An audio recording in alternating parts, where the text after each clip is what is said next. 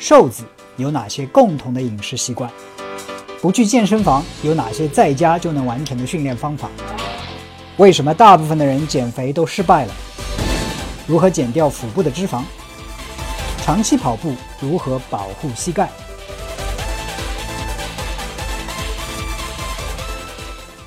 怎样吃月饼不长胖？哎，大家好！如果你听到这个节目的话，应该恰逢是中国的中秋节。首先在这里祝大家中秋节快乐。啊，中秋节呢是我最喜欢的一个中国传统节日。我也不知道是为什么，也许是这个季节，也许是它本身的这个含义，家人团聚，也许是因为月饼的好吃。啊，但是月饼的好吃，那是我童年的回忆。啊，自从我开始做健身之后，我好像月饼就没有吃多少啊。但是今天恰恰想给大家讲的呢，就是说怎样吃月饼不长胖。因为我知道听我的节目、看我的节目的人，很多人都是对体型、对健康有追求的人啊，所以你可能很关心的一个问题就是说，月饼月饼要不要吃？怎样吃才能不长胖，或者是更加健康一点？所以。回答的直接一点哈，原谅我的直率，最好呢就是不吃，对不对？啊，那为什么呢？因为月饼，当然你别先别离开这个节目，因为我还下面还会讲到，如果吃的话应该怎样去吃，OK？但是我先讲一下月饼为什么，呃，我自己是不吃，为什么？月饼你去看它的主要的营养成分的话，不管是苏式的也好，什么广式的也好，还现在各种。啊，新的款式的这种月饼也好，它的本质上它的营养成分来源最多的就是啊糖分，包括一些面粉呐、白砂糖啊，还有很多的脂肪，就是各种的油啊，你可以是素油的，也可以是动物油的，所以它的本质就是一个碳水化合物，很多时候是快吸收碳水跟脂肪的一个组合。啊，我把这样的一个组合呢，称之为一种。炸弹性的组合，为什么呢？因为这是，呃，你听我以前的节目，你也知道，呃，这种碳水的话，能够快速的诱导胰岛素的升高，胰岛素升高之后，告诉身体，我赶快存储这些热量，这些营养，而那个时候恰恰好跟糖在一起的是那些脂肪，那就是吃进月饼之后，这些脂肪很多的时候都被送到了你的脂肪细胞，作为脂肪存储起来。所以从嗯减肥的这个角度来讲，这个。月饼是一个热量炸弹，而且是很容易存储的这样一个热量炸弹。那听到这里，你是不是说，Mike？那我完了，就是那月饼还要不要吃啊？这个这这中秋没了月饼还算中秋吗？啊，但是月饼也有它的价值。当然，就是啊，如果说你平时本身就比较瘦的话，哎，那很好，补充热量啊，让你更多的存储，这是一个好事情。当然，我说的这个价值不光光是有它的营养价值，因为。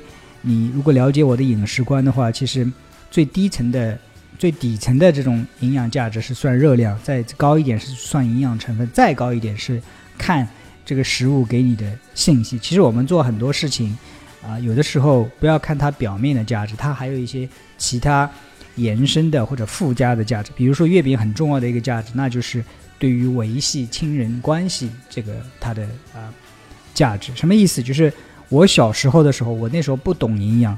那我为什么那么喜欢中秋节？就是因为中秋节的时候会一家人团圆在一起切呃吃月饼。而我小时候的时候，我不知道你怎么样。我小时候家境，我小时候我是一九七七年出生的，我可能就比你们年长一点点。大多数的听众观众年长一点的。我们那时候啊，月饼的话不像现在一样一人一个，对吧？一人一个独吞的。我们我小时候吃月饼，我记得我们家里是一个月饼要切四份。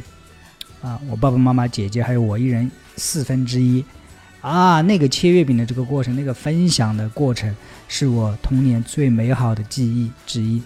啊，后来有有一一个月饼对半分，我和我姐姐一人一半这样子的，如果能吃到一半，那是多开心了。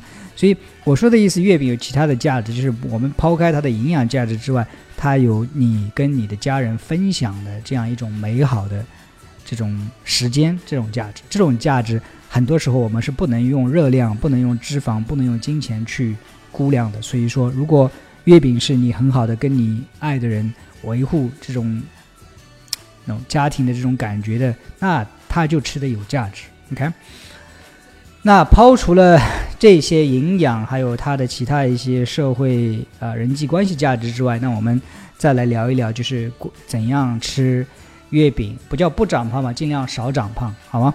啊，第一个呢，就是呃，尽量的少买。看，关于买月饼我讲几点，然后关于怎样把。呃，减少月饼对你长胖的这个影响，再讲几点啊。关于买月饼的时候，我觉得不一定要买太多啊。现在的月饼，现在生活极大丰富，这些月饼也不是很贵，一买起来就可以好几盒，对吧？月饼，我觉得要有中秋氛围的话，一个中秋吃一个月饼 OK 了。而且这个月饼呢，也不一定要太大。现在的人营养都不像我小时候那样，就是总是吃不饱的这种感觉。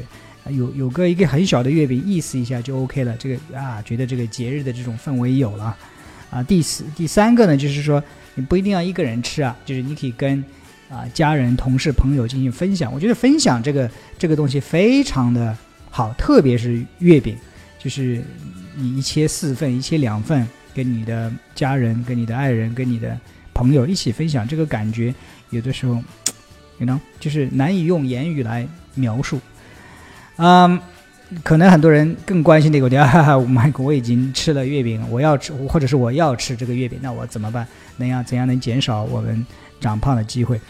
啊，有有两个办法，第一个办法就是预防性的去运动。如果说运呃那个中秋节期间，你知道你会吃月饼的话，你就先去运动掉，对不对？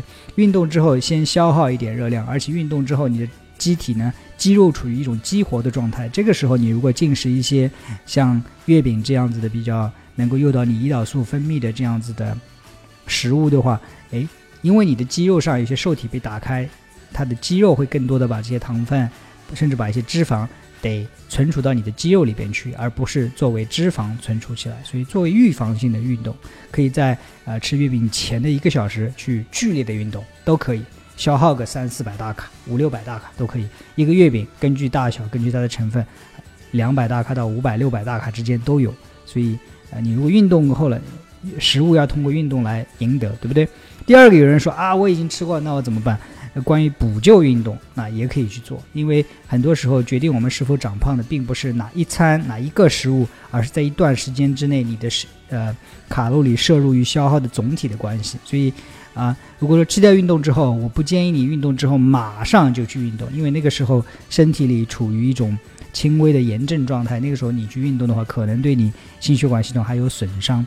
啊，可以在吃过月饼之后，啊，三个小时之后再去做一些中低强度的运动，比如说快走啊、慢跑啊这样子的运动，或者是在。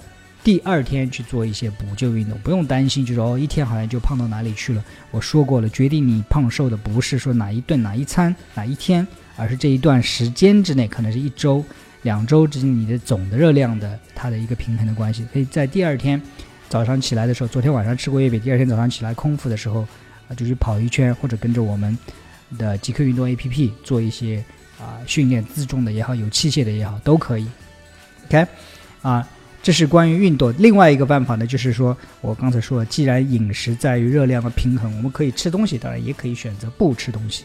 啊，你如果看过或者听过我以前的节目的话，我是比较倡导间歇性进食的这样一种理念。那很多时候，呃，多吃一些东西难在所难免，谁都有多吃的时候，我也有多吃的时候。有的时候特别喜欢吃的东西多吃了，或者不该吃的东西吃了都有。那怎么办？已经吃下去了，不要不要懊悔。既然可以多吃，哪样我可以少吃啊？很多时候，第二天早餐就不吃啦，或者你 know，第二天你如果跟我一样做十二个小时、二十四小时间歇性进食的话，啊，如果说前一天吃了一个月饼、两个月饼，对吧？不要有罪恶感。第二天我早饭、中饭不吃，那不就热量就平衡了吗？多吃一两顿，多吃一两个月饼，不会让你身体怎样有太大的危害。同样的，少吃那么一两顿，也不会有太大的这样子的伤害。OK，最关键的是长期以来你身体的这样一种平衡状态。当然，关于间歇性进食它的好处的话，你可以搜索我以前的节目，或者到微博上去搜索间歇性进食这个话题。我以前发过一篇文章在里边，还有好多相关的视频。OK，所以啊，今天关于怎样吃月饼不长胖这个话题呢，我就啊聊到这里。如果你觉得我讲的这一些对你有一点点帮助的话呢，啊，可以分享给你的亲人朋友。啊，当然，如果你还没有订阅我的频道的话，记得去搜索凌云 Mike，订阅我的频道，这样你就能在第一时间收到我一些内容的更新。我差不多一个星期四到五次的更新，很多时候是一些啊前沿的有关运动、营养还有健康下面知上面相关知识的分享。我相信你，嗯，你不想错过。OK，啊，最后感谢那些帮我转发分享的朋友，正是因为有你们。才让我做这个节目更加有意义，也正是因为有你们，你们才让身边的人啊一起来变得更加的健康。在这里再次感谢你，最后再一次祝大家中秋快乐！我们下一次节目再见。